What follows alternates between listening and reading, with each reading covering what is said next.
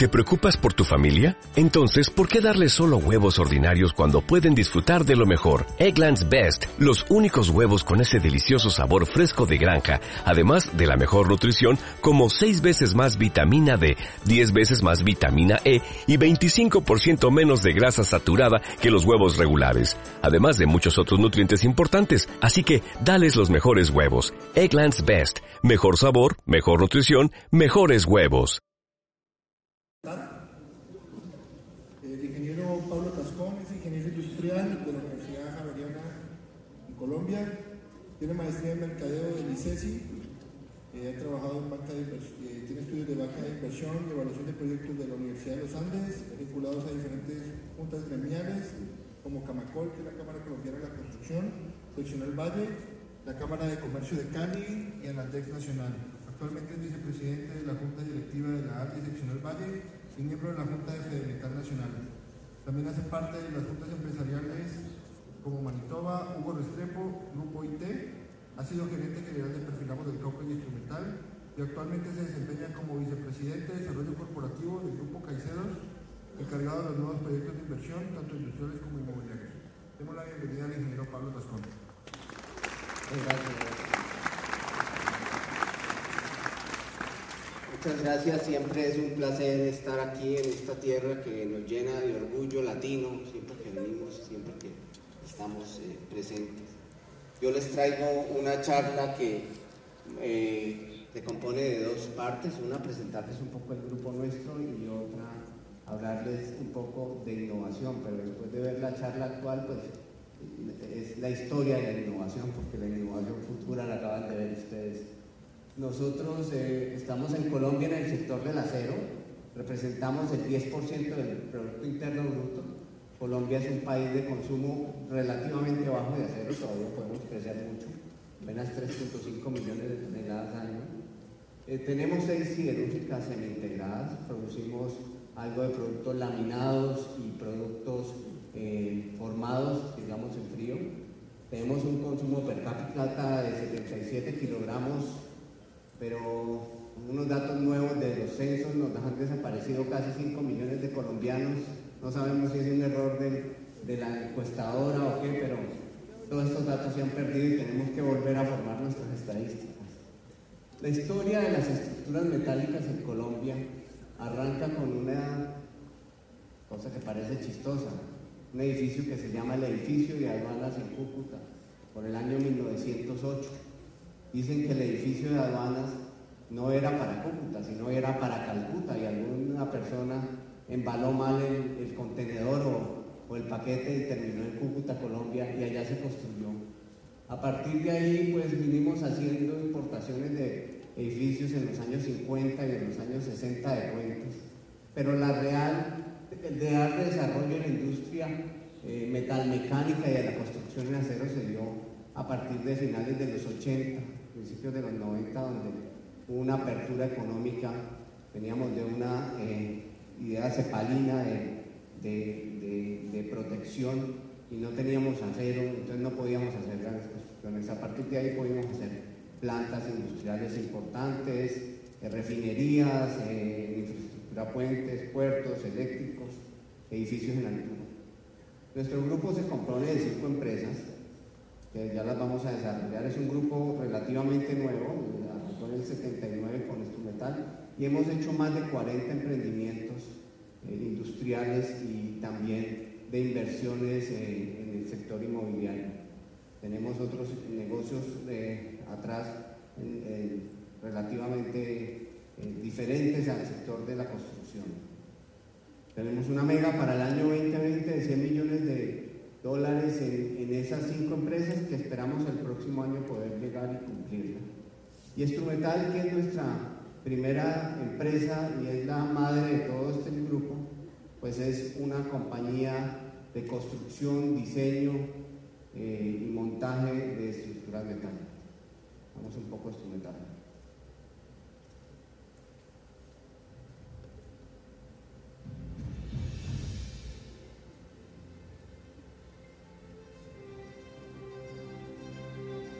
En Instrumental, más de 35 años siendo aliados de soñadores, nos han enseñado muchas cosas.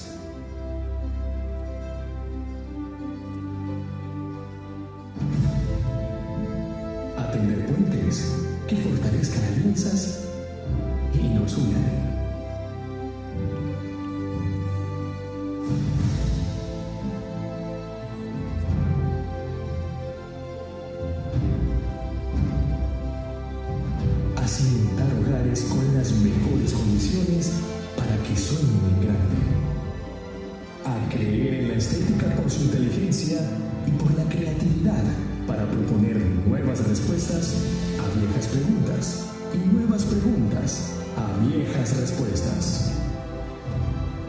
A apostar al potencial que tienen nuestras regiones para convertirse en los lugares de negocio y turismo deseados. A que el progreso de las empresas se hace viable respetando a la naturaleza y aportando a la sostenibilidad del medio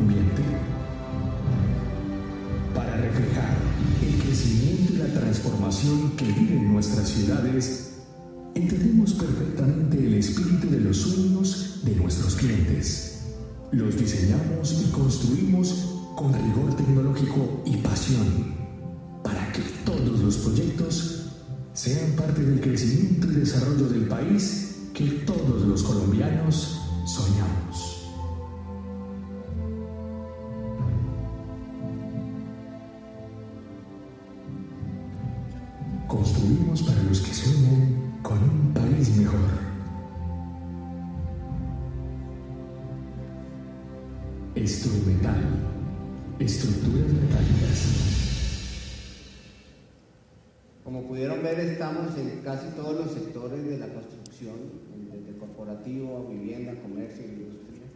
Somos la compañía afortunadamente más grande en capacidad instalada y en ventas de Colombia. Tenemos una compañía que se dedica a la transformación del aluminio, a hacer aluminio extraído, extruido, perfiles para uso arquitectónico y estructural. Tenemos otra compañía que hace metalmecánica para infraestructura, hace puentes y hace elementos de infraestructura para túneles que se llama CERTEC, está en Cartagena. Tenemos una compañía que se dedica a la logística, a la intralogística, básicamente a desarrollo de centros de distribución. Eh, eh, maneja todo el tema intralogístico con aliados extranjeros que automatizan, que eh, controlan mercancías y nosotros básicamente aportamos el diseño y la estructura de racks, desde los racks internos de las bodegas hasta elementos ya racks de estructuras autoportantes. Y por último, en asocio con la multinacional Kingspan islandesa, montamos la planta más moderna que hay hoy en día en Latinoamérica de panel inyectado, con 3 millones y medio de, metros cuadrados al año, que se dedica a hacer cubiertas, a hacer frío, a hacer ductos Cuando Julián me invitó aquí a que les hablara un poquito de innovación, pues yo hasta le comenté a mi hija que venía aquí a dar una charla de innovación y me dijo, tú con 50 años, pues realmente me, toca decirles que les vengo a contar las experiencias que hemos tenido, experiencias que hemos solucionado con innovación. Esas experiencias las he esquematizado en un libro muy interesante que se llama Innovación Inteligente de John Pogliano, que tiene 10 factores claves de la innovación que nos han permitido a nosotros pues, revisarnos internamente, ir solucionando. Quiero recrear cada uno de esos factores con una solución que dimos en su momento. Vuelvo y les digo, historia de la innovación. el primer factor es diferenciarse con decisiones innovadoras. La tecnología no es el objetivo, es una herramienta para la innovación. Eh, hace 10 años que yo llegué a la compañía, la compañía era un taller de estructuras metálicas que no tenía nada de innovador. Tomamos la decisión de, meternos en el BIM 3D y, pues hicimos todo nuestro proyecto. Realmente destaco las facilidades que hemos tenido para modificarnos, para adaptarnos a los clientes, para aceptarles sus caprichos y sus retos, pero realmente el proceso ha sido lento y pasar de esos 250 eh, kilogramos hora hombre de tallamiento a esos 1.200 kilogramos hora hombre nos ha costado y un tiempo bastante, digamos, los errores en obra se han corregido y esto nos ha permitido ser eh, muy activos e interactuar con tecnologías de punta como los sistemas de generación, como las calderas de los ingenios que producen alcohol carburante, o desprevenidamente aceptar cualquier reto arquitectónico, esos caprichos que a veces veíamos de los arquitectos, hoy para nosotros son retos porque los podemos manejar, o interactuar con, procesos eh, mecánicos de eh, producción de cemento y esas cosas. Segundo factor es revisar dentro y afuera de la organización. Muchos de los problemas ya han sido abordados por otras personas y en algunos casos, aunque no encuentren la solución, evitan caminar en mano. Ustedes se imaginan si el señor Einstein hubiera tenido a Lorenz en sus amigos de Facebook, si hubiera ahorrado cinco años de su teoría de relatividad. De manera que nosotros hoy podemos encontrar en, las cosas que desarrollan otras personas y la información que está eh, disponible, pues soluciones rápidas. Este fue el proyecto más retador que tuvimos en la compañía. Era en la zona petrolera de Cañón Limón, en, el oriente de Colombia, hacer una solución en un parque, en una reserva ecológica.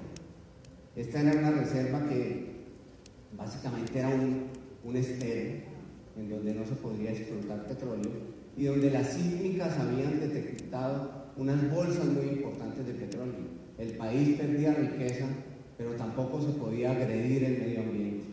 Entonces empezamos a interactuar con Ecopetrol y con Oxy a ver qué solución íbamos a, montar.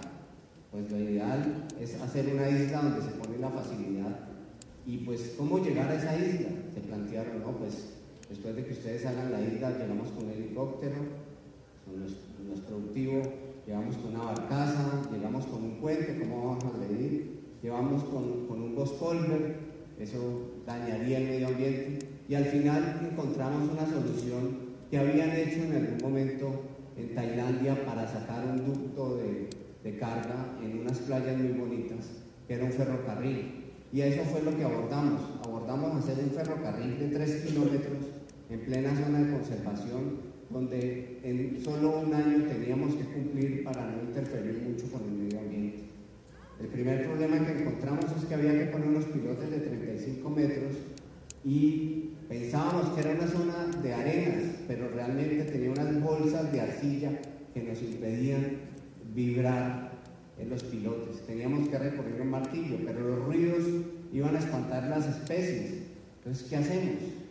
Estudiando e investigando, encontramos en Orlando un martillo hidráulico que acababan de diseñar para sus procesos de mar y allá encontramos la solución para permitir eh, esos pilotes con alta precisión, porque si ustedes ven, no podíamos utilizar elementos como cemento y esas cosas para que nos permitieran poner unos anclajes variables. Entonces esto tenía que ser de alta precisión atornillado. Así se diseñó con, con las herramientas 3D y 3D y así empezamos a trabajar.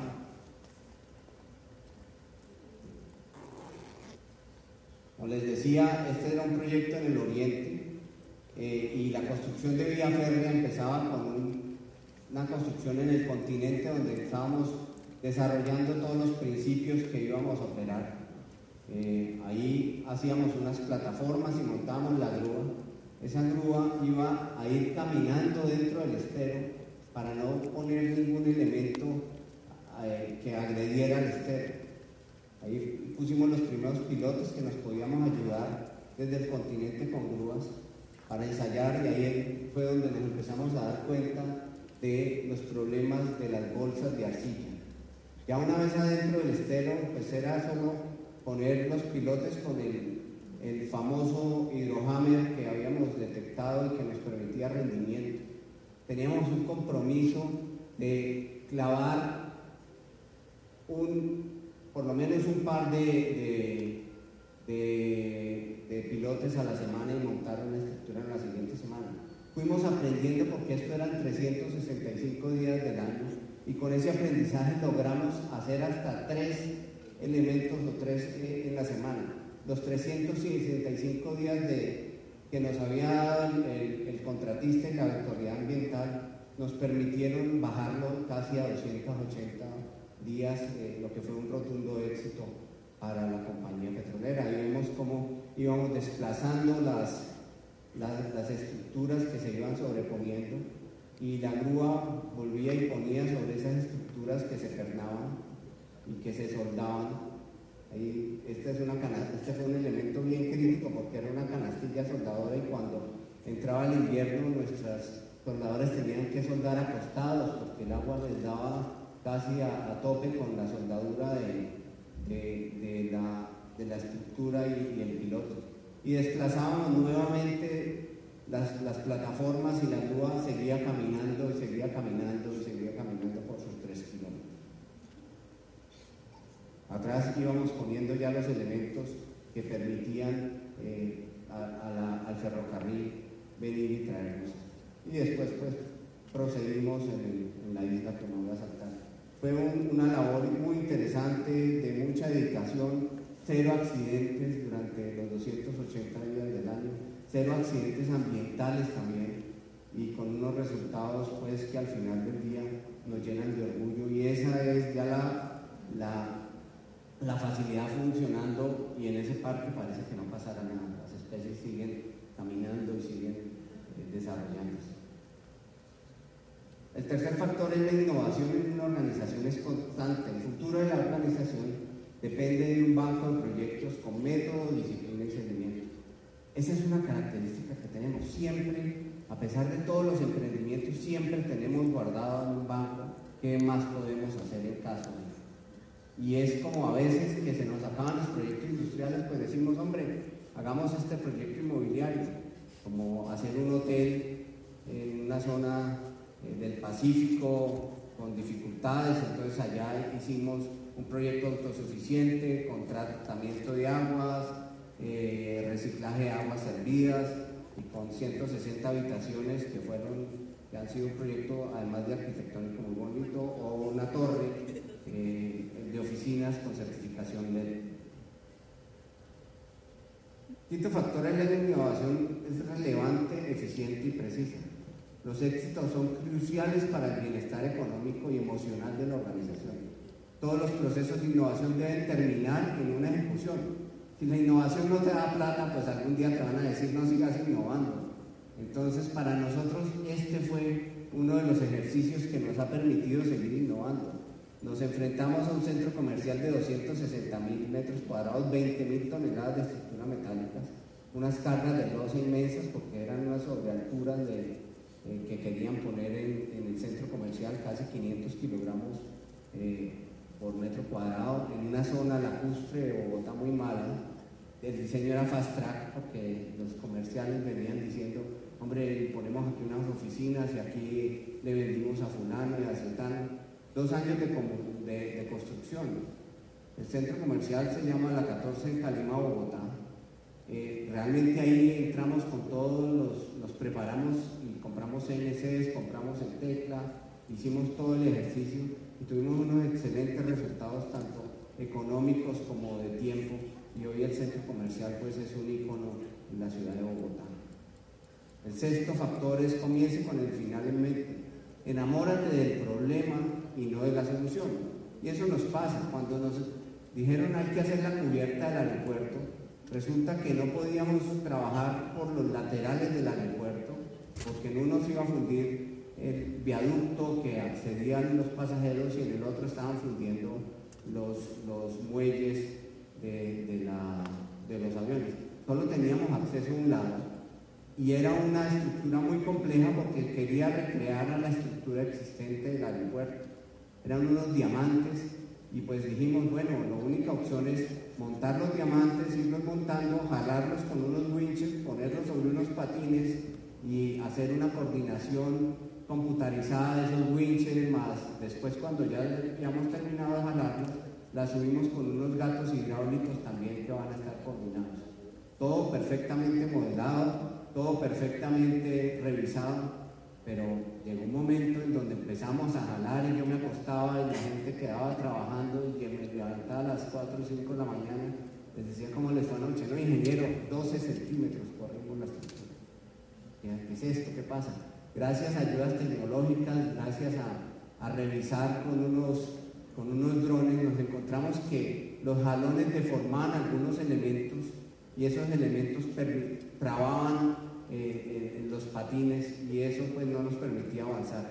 Reforzamos esos elementos rápidamente y hoy pues el aeropuerto ya tiene su cubierta y cumplimos con los tiempos adecuados. La, séptima es una actitud de recursividad, puede superar las metas más agresivas y las limitaciones de recursos. Todo proceso de innovación es susceptible de mejora. Este es un cliente nuestro muy importante de, Productos Familia que se dedica a, hacer productos de papel, toallet y toallas y todas estas cosas, que tenía problemas de almacenamiento en sus centros de distribución. Entonces nosotros le planteamos, hombre, ¿y usted por qué no hace una bodega de 30, 40 metros, que no tiene problema, y simplemente eh, pues almacena esas cargas que son tan livianas de papel y todo eso? Y nos dijo, listo, empecemos y empezamos en el diseño y al final terminamos con una bodega que cumplía otras expectativas que el cliente no tenía. La habíamos automatizado tanto que ya no necesitábamos personas dentro de la bodega y por ende no necesitamos oxígeno, ni luz eléctrica, ni energía. Y eso le permitía a esta eh, bodega que tenía tantos costos por, por la póliza de incendios, que no hubiera riesgo de incendios. No hay oxígeno dentro de la bodega y no hay cómo se haga un cortocircuito porque no hay instalaciones eléctricas. Familia ha recibido una bodega que solo los ahorros en sus pólizas le han pagado esta inversión. El octavo factor es convierta las limitaciones en. Siempre habrá caminos para llegar a la solución. FENSA, que es una compañía mexicana, tiene ya un prototipo y nos invitó a hacer su nueva planta en Tocancipá hace dos años. Es una planta que tiene unas exigencias muy importantes porque todos sus derechos son recolectores de agua que a su vez llevan esas aguas a tratar y son las aguas que nos tomamos en, las bebidas. Ellos tenían un prototipo que era una lámina de steel dead con un, recubrimiento eh, que permitía eh, controlar las temperaturas, una capa superficial para evitar incendios y un TPO que recogía todas las aguas. Bueno, insisto, el agua se recogía y se utilizaba en el proceso industrial. Nosotros ni hacíamos steel deck, ni teníamos eh, el recubrimiento de, contra incendios, solamente teníamos paneles entonces lo primero que dijimos, bueno, aquí nos tocó pasar, ya estábamos haciendo la estructura mecánica, y, pero viendo eso, pues yo no recuerdo quién, eh, el mito urbano que tenemos es que fue la señora del aseo que dijo, eso es un panel al revés, ¿por qué está al revés? Y nos quedamos pensando, sí, era un panel al revés. Y lo pusimos al revés, y le pusimos encima el TPO y aislamos perfectamente ese panel para que no tuviera incendio y le dimos unos beneficios adicionales al sistema porque no había condensación y los cambios térmicos eran muy importantes. Hoy ese es un prototipo que se utiliza en todas las eh, eh, plantas de defensa, pero también nuestro socio Kingspan lo ha modelado a través del mundo en, en diferentes soluciones.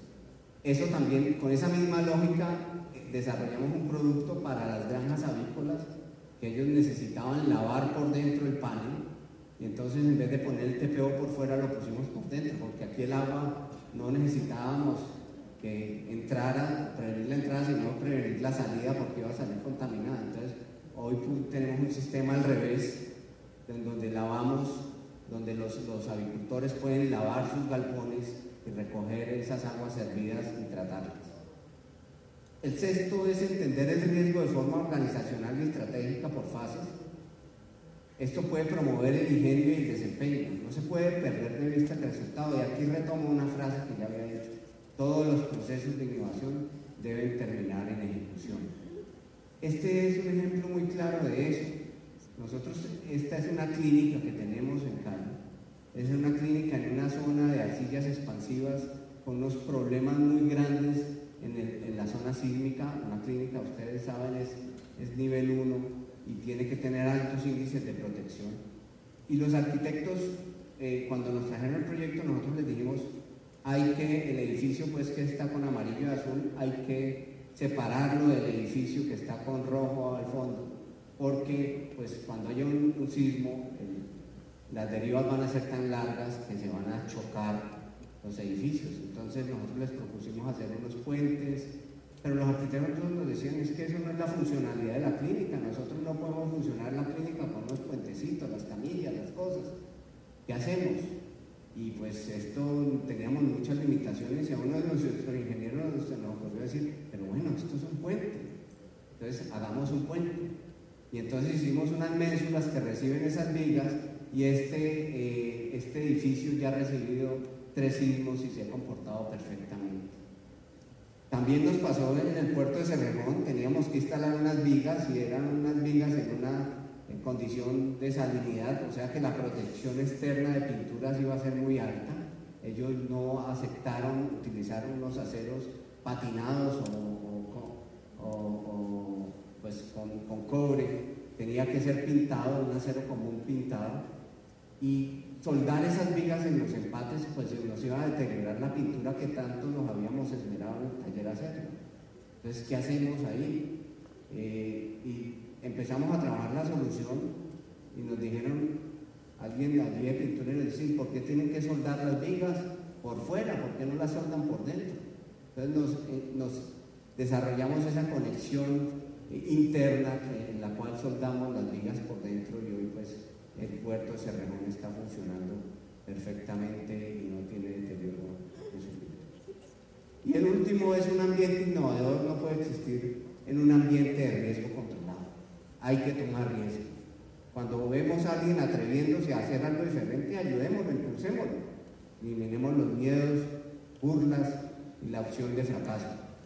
Y aquí siempre traigo a colación esta caricatura de Quino que dice, y si en vez de planear tanto volamos un poco más alto.